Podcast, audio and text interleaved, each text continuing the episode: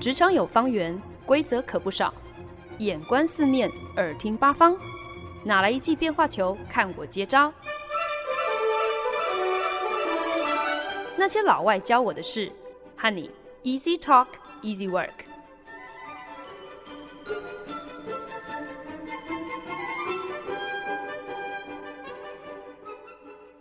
您现在收听的是《那些老外教我的事》，我是节目主持人焕恩。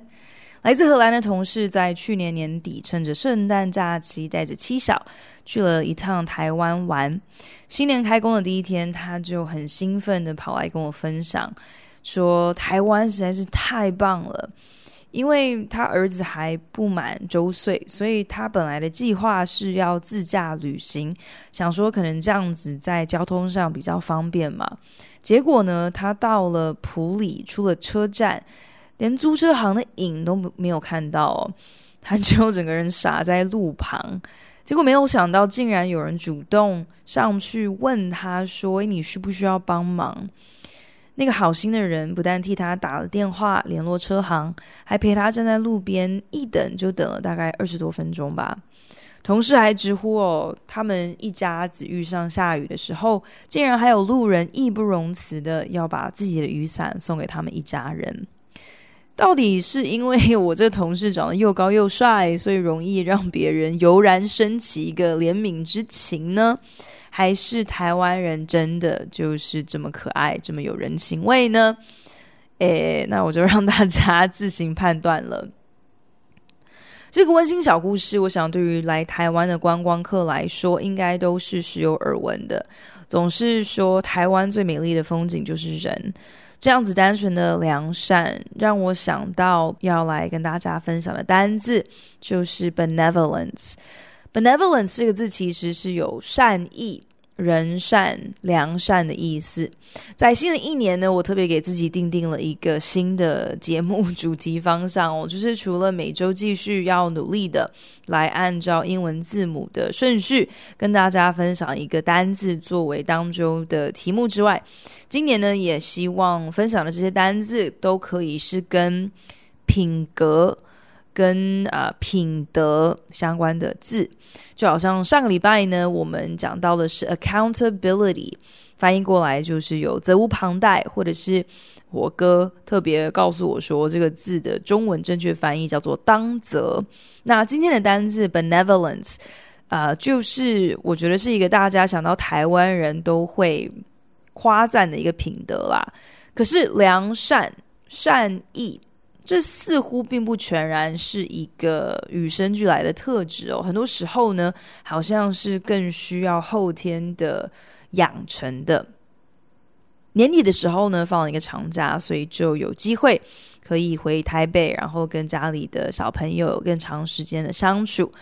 哇！我如今已经变成一个，就是从四个月大到十一岁的小鬼都能够被我收服的服服帖帖的超级保姆哦。只要你今天不是要叫我什么换尿布啊、帮小孩洗澡啊等等这些正经事，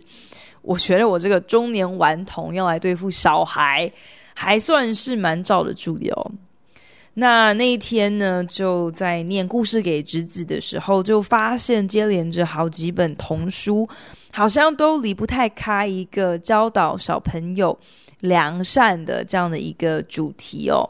那比方说，有一本故事书就讲到说，有一个一觉醒来，然后发现自己的嘴断掉的小麻雀。那因为有了这样的一个残缺，它就没有办法像以前那样快速而准确的觅食，所以呢，它老是饿肚子。它其他的麻雀朋友呢，都因为它断了嘴，就觉得它跟大家不同，就把它视为异己。还好呢，到了故事的尾声，这个小麻雀遇上了一个好心的流浪汉，竟然愿意为了这个断嘴的麻雀停下脚步，喂它吃面包。小麻雀顿时觉得自己跟这位新朋友好像根本没两样，两个人同样因为外表或者是一些和别的人稍微不一样的地方就遭受排挤。另外一本童书呢，则是提到了一个满是小木头人的城镇。那这些小木头人呢，成天都在干嘛呢？都在给彼此贴贴纸。那些长得漂亮的、有才华的、会跳舞的、表现好的。都会获得金色的星星贴纸。反观那些可能质地比较粗糙，可能呃木头的漆都已经掉光了，或者是那些老是跌倒、老是忘东忘西的家伙，他们呢就只有被贴上灰色点点的份。可是呢，这些小木头人有的时候之所以会给别人贴上灰色点点，好像根本也不需要什么特别的原因哦，可能就只是因为看到对方身上已经都是灰色点点了，就会觉得嗯。那这个人可能就真的只配得灰色点点。这两个故事哦，无独有偶的，我觉得都间接碰触到了人和人的互动当中，善意是多么容易被遗忘的，良善更多时候常常好像敌不过可能对于另外一方的一些不了解，然后不知道为什么我们的本能似乎就是不想要示弱。很多时候，为了要武装自己，我们待人处事的直觉往往不是以人善为本哦，反而更多是一个自私自利、自我保护的考量。那今天在节目当中呢，就想要来跟大家分享几个关于 benevolence，就是良善还有善意的一些思考，还有一些观察，一起来聊一聊。其实 benevolence。我们今天想要讨论的，不只是讲到好像日行一善这样子，而想要做好事，有的时候也并没有想象中的那么单纯。Have you ever felt like nobody was there? Have you ever felt forgotten in the middle of nowhere? Have you ever felt like you could disappear? Like you could fall, and no one would hear. 我们听到的这首歌呢，是来自于二零一七年美国东尼奖最佳音乐剧的得主 Dear Evan Hansen。Dear Evan Hansen 描述的是有社交障碍的中学生啊，叫做 Evan Hansen。他在暑假的时候呢，因为呃一起从树上跌落的意外。所以手上打着石膏哦，那他对新的学期的开始感到非常的惴惴不安。Evan Hansen 好不容易呢，决心要来尝试一下他的心理医生开出来的一项新功课，就是要他每一天写一封给自己的信，Dear Evan Hansen，致亲爱的 Evan Hansen，借此来鼓励自己，可以对新的一天有所期待。可是呢，就在开学的第一天，嗯，Evan Hansen 阴错阳差的跟他的暗恋对象的一个非常忧郁、非常孤僻的哥哥撞个满怀。两个人呢，都是校园中常被其他同学排挤、嘲笑的异类，因此呢，非常短暂的就彼此萌生了一点点的惺惺相惜。这位孤僻的同学、孤僻哥哥，甚至还主动提议。愿意在 Evan Hansen 的石膏上签名，可是呢，这个孤僻哥哥却意外的看到了 Evan Hansen 写给自己、写给 Evan 的信哦，突然之间就是对内容产生了一些误会，就勃然大怒哦，愤而离去。隔天呢，Evan Hansen 被叫到了校长室，在校长室见到了。他的暗恋对象，也就是昨昨天才跟他起了冲突的那位孤僻哥哥的父母亲，只见两个人都哭肿了眼，啊，一问之下才才发现哦，原来那个孤僻哥哥可能一直以来在情绪上、在精神上，可能都有一些些的啊。特别的需要，因此在前一天跟 Evan Hansen 那样子的口角受到了太大的刺激之后，就自杀了。那伤心欲绝的父母亲，最后呢，只在自己的儿子身上找到了一封致亲爱的 Evan Hansen 一封 Dear Evan Hansen 的信，因此呢，就错把 Evan Hansen 当作是儿子生前的好朋友。在看到 Evan Hansen 的石膏上竟然还有儿子的亲笔签名之后，这对夫妇更是确信 Evan Hansen 一定就是儿子生前的挚友，或许能够从 Evan 的口中去缅怀，甚至是更加认识那一个始终孤僻的孩子，他或许有一些连父母亲都不为人知的一面。Evan Hansen 在当下整个傻眼啊！其实，在那一刻，如果他马上把误会讲开，解释清楚说，那封信其实是心理医生开给他自己的一个最新处方，是他写给他自己的信，而不是孤僻哥哥写给 Evan Hansen 的一封遗书。但看着这一对刚刚丧子的父母亲，双眼充满着殷切的。望向自己，Evan Hansen 实在狠不下心来戳破他们对于重新认识自己的孩子的最后一线希望，于是呢，就硬着头皮顺着这个误会撒下了一个善意的谎言。怎知这个谎言却犹如滚雪球一样，是越滚越大，大到一发不可收拾。Dear Evan Hansen 这个音乐剧获得东尼奖的最佳音乐剧，可说是实至名归。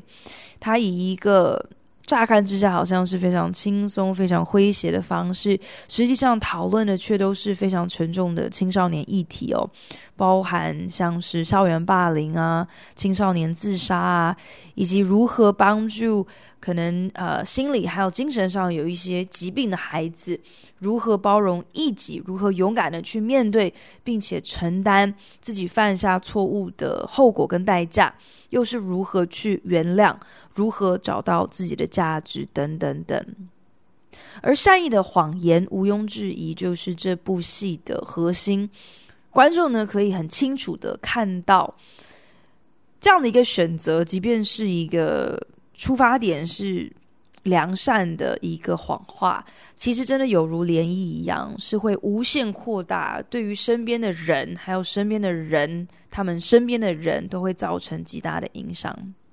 Evan Hansen 在顺应着对方家长的误会的那个当下，甚至是在一开始的时候，他为了要更加说服那一对丧子的父母，自己真的跟这个孤僻哥哥。呃，过从甚密哦，所以他甚至不惜假造文书，捏造了很多两个人的通联 email。其实到这边，Evan 他做的所有的事情，这些选择都还是利益是良善的，他的动机是 benevolent 的。可是谎言至终就还是谎言，就算是出于一个良善的动机。你总是还是要需要用更多的谎话去圆最初的谎话嘛？到最后呢，说谎到最后，自己的动机究竟真的是为了要让大家能够继续来缅怀这个呃自杀身亡的孤僻哥哥，带着整个校园甚至是整个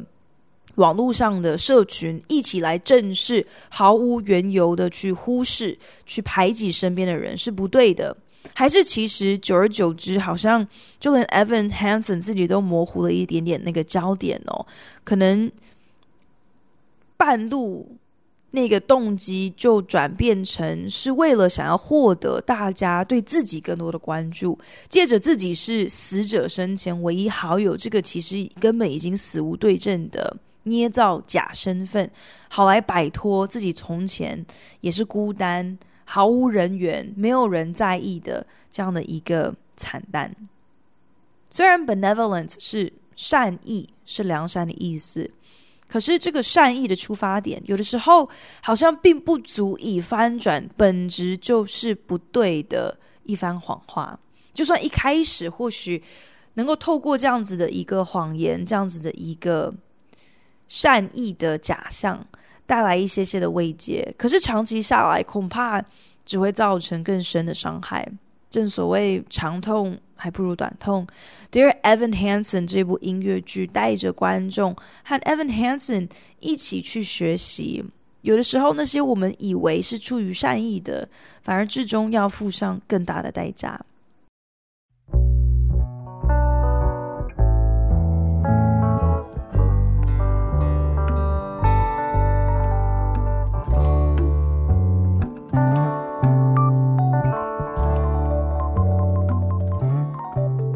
您现在收听的是《那些老外教我的事》，我是节目主持人焕恩。前阵子呢，我持续在关注的剧团推出了一个全新的作品。那上映的时间呢，刚好是我在纽约的时候，所以我当然是二话不说就买了票。这个剧团的总监非常喜欢 C.S. Lewis 的作品。那我们都知道，C.S. Lewis 他就是写了《纳尼亚传奇》的作者。那他除了这个嗯奇幻的。儿童或是青青少年小说之外，其实 C.S. Lewis 他也写了非常多引人深思的小品，很多其实是跟呃基督教的信仰、基督教的神学有相关的。那其中几个比较有名的作品呢，都被这个剧团改编搬上了舞台。而他们最新推出的作品呢，就是改编自 C.S. Lewis 的一个寓言小故事，就叫做《The Great Divorce》。中文的翻译好像叫做《梦幻巴士》。梦幻巴士的故事描述的就是有一辆从地狱开往天堂的巴士。今天任何人，你只要想，你都可以搭乘这个巴士出发。抵达天堂之后呢，任何人也都可以自由选择。你是要留在天堂呢，还是要回到你的出发点？可是呢，偏偏这一票巴士的乘客却在到达天堂之后，因为各种理由，可能是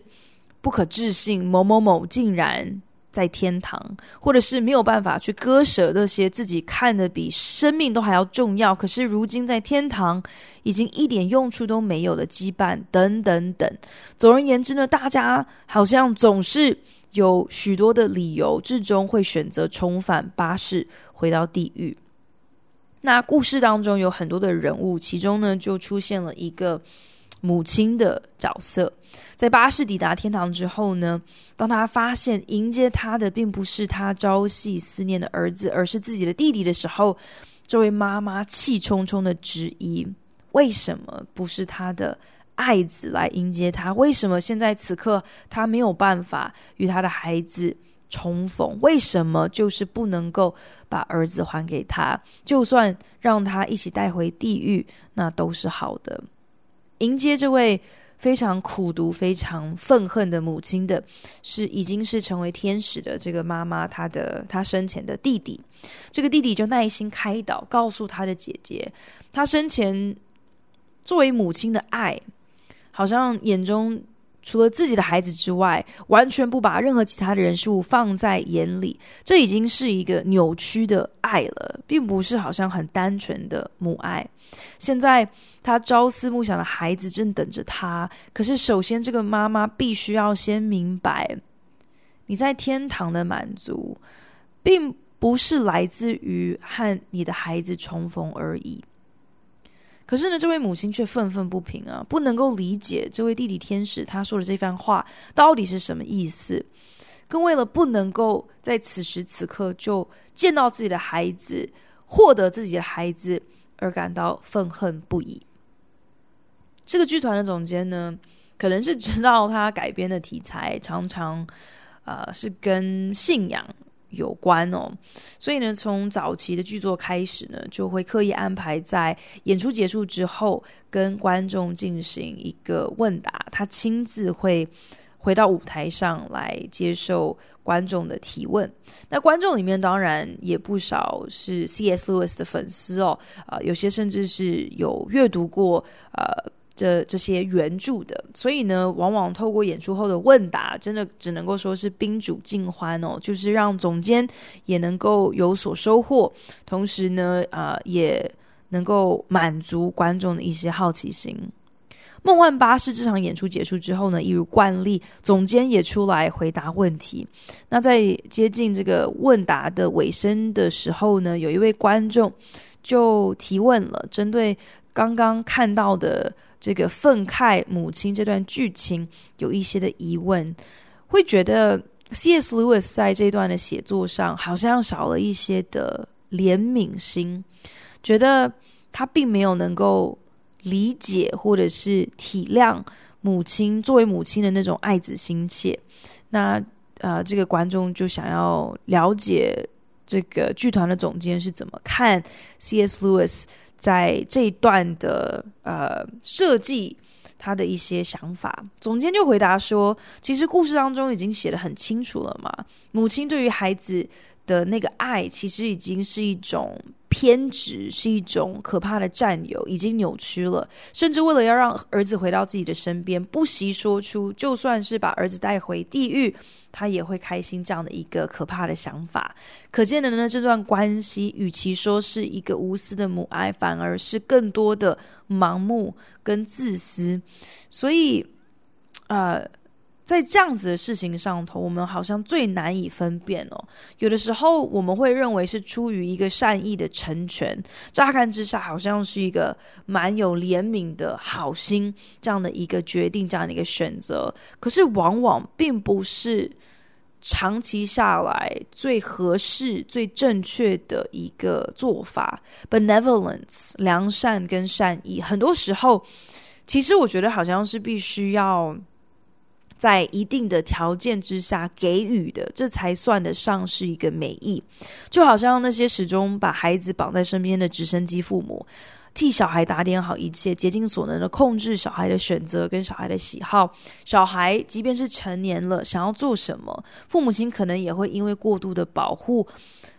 反而变成是好像是对孩子的能力的。一种质疑哦，表面上那个本意好像是好的，那个出发点好像是为了要保护孩子，为了不要让孩子遇到挫折，为了要替他做最好的打算，而变得好像处处拦着这个小孩能够自由的发展。可是久而久之呢，这个孩子可能就会失去了自我判断的能力，可能对自己反而就没有那么有自信，没有那么有把握，甚至可能根本就不知道自己要的是什么，喜欢的是什么，因为一切都是。让父母说了算呢，所以到头来搞不好连自主做决定的能力都会丧失了。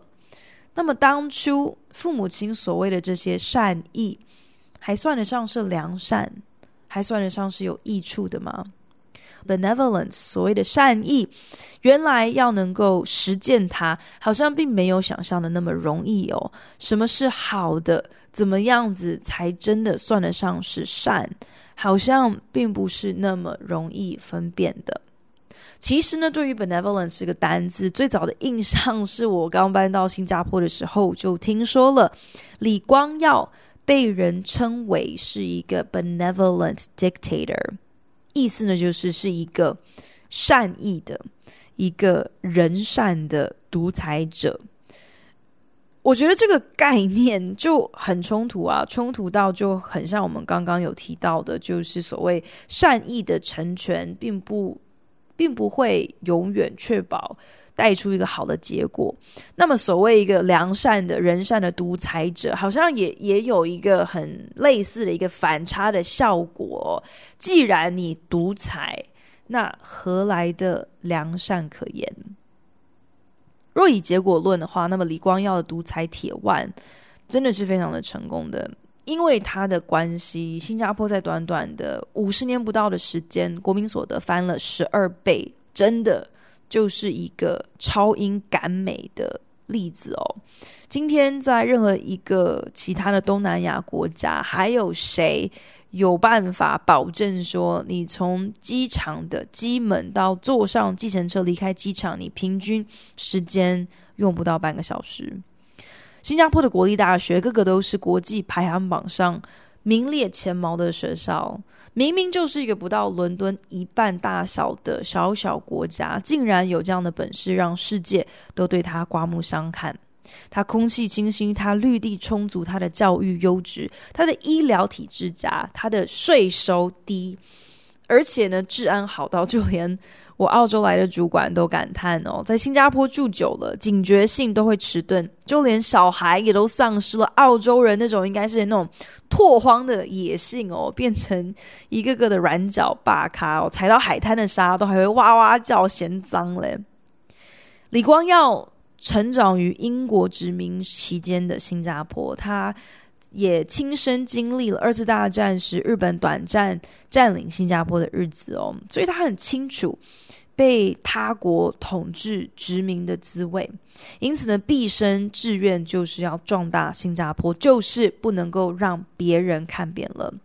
他一党专制，做了三十一年的总理，即便事后让出了总理的职位，在政策上的影响力还是无远弗届的。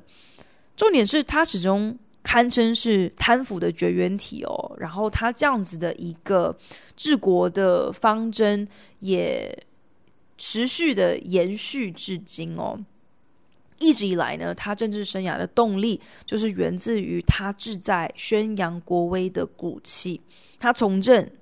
不是为了享受权力哦，而是为了要能够务实施政，为了要让这个曾经不过是一个小渔村的新加坡可以脱胎换骨，不被别人看扁。可是即便如此，李光耀在位期间，一如许多的独裁者，动用了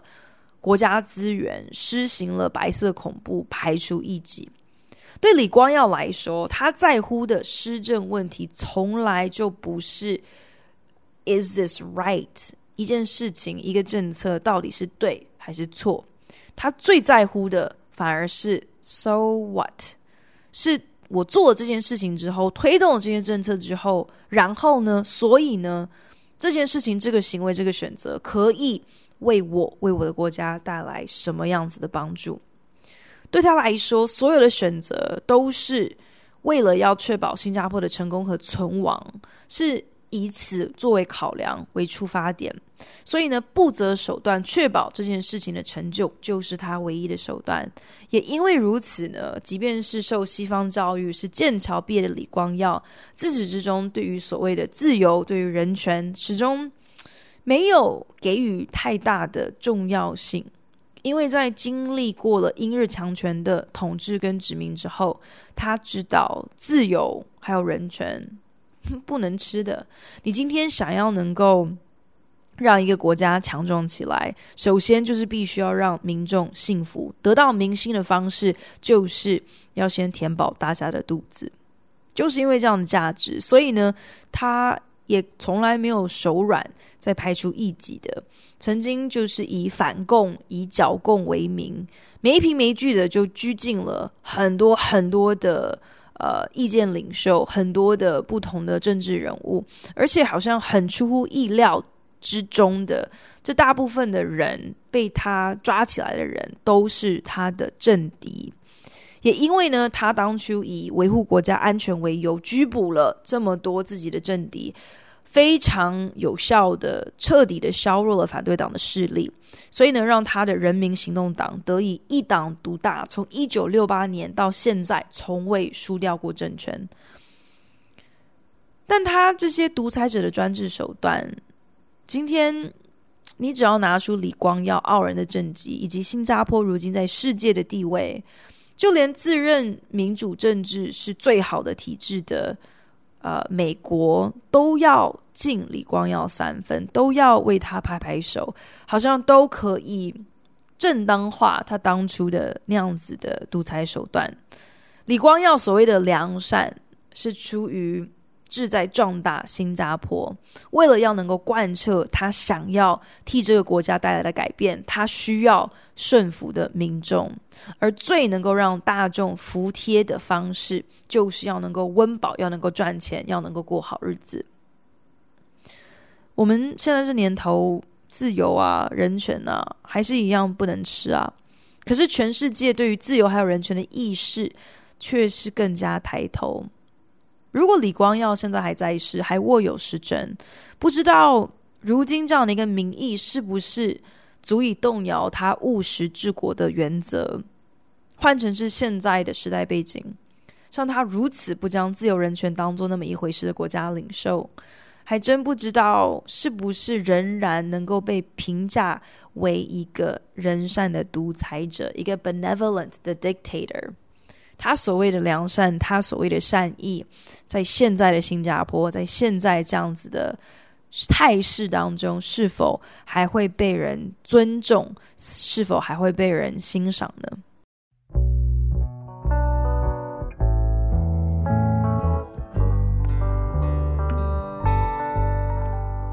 本节目由好家庭联播网、台北 Bravo FM 九一点三、台中古典音乐台 FM 九七点七制作播出。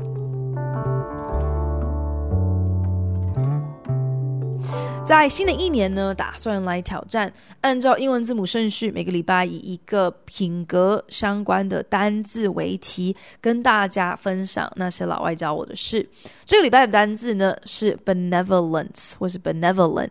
又是一个有一点点超展开的一个分享啦。我觉得主要是因为我。在预备节目的过程当中，慢慢的就发现所谓的 benevolent，所谓的良善，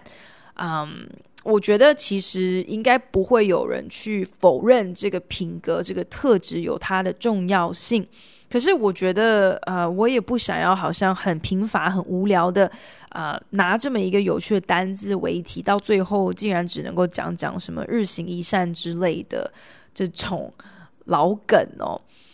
所以呢，我就想说啊、以此为题，benevolence 为题，最值得聊聊、最值得反思的，好像反而是所谓良善的定义、良善的模糊地带哦。想要做好事最难的地方，这样说起来，好像并不是想要那个动机或是那个决定哦，反而是你要。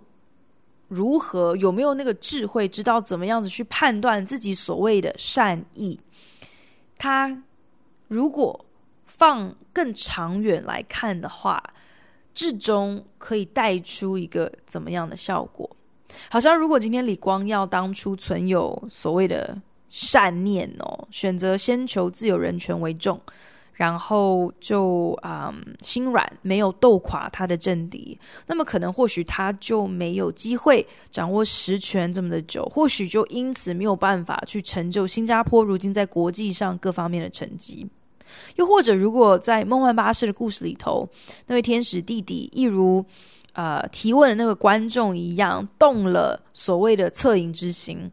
在那位。啊、苦读的母亲，愤恨的母亲，还没有能够矫正自己的心态，还没有能够导正自己的爱，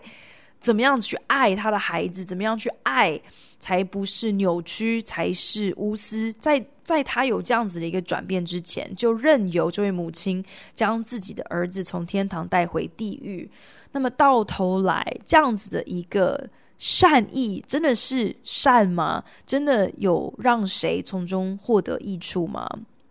？Benevolence，所谓的良善还有善意，好像真的，如果今天你没有一点点的智慧，你到头来不但帮不了人，搞不好还会越帮越忙哦。因为你对于良善有一个错误的判断，反而会让一帮人都倒霉。就好像那些不知道事实拒绝无理请求的烂好人一样嘛，你到头来搞得自己疲于奔命，可能所有答应别人的事情，你都没有一件能做到好。到时候根本不会有人来同情你啊，反而会笑你是自不量力，甚至还会责怪你说：“诶，你今天如果根本就没有那个本事的话，你凭什么去这样子到处答应别人呢？到头来你反而还辜负了别人的期待，所以你一开始那样子的热心，那样子的两肋插刀，其实根本就只是让人家希望落空，人家才不领情你这样子的善意，你你这样子的所谓的的贴心哦。”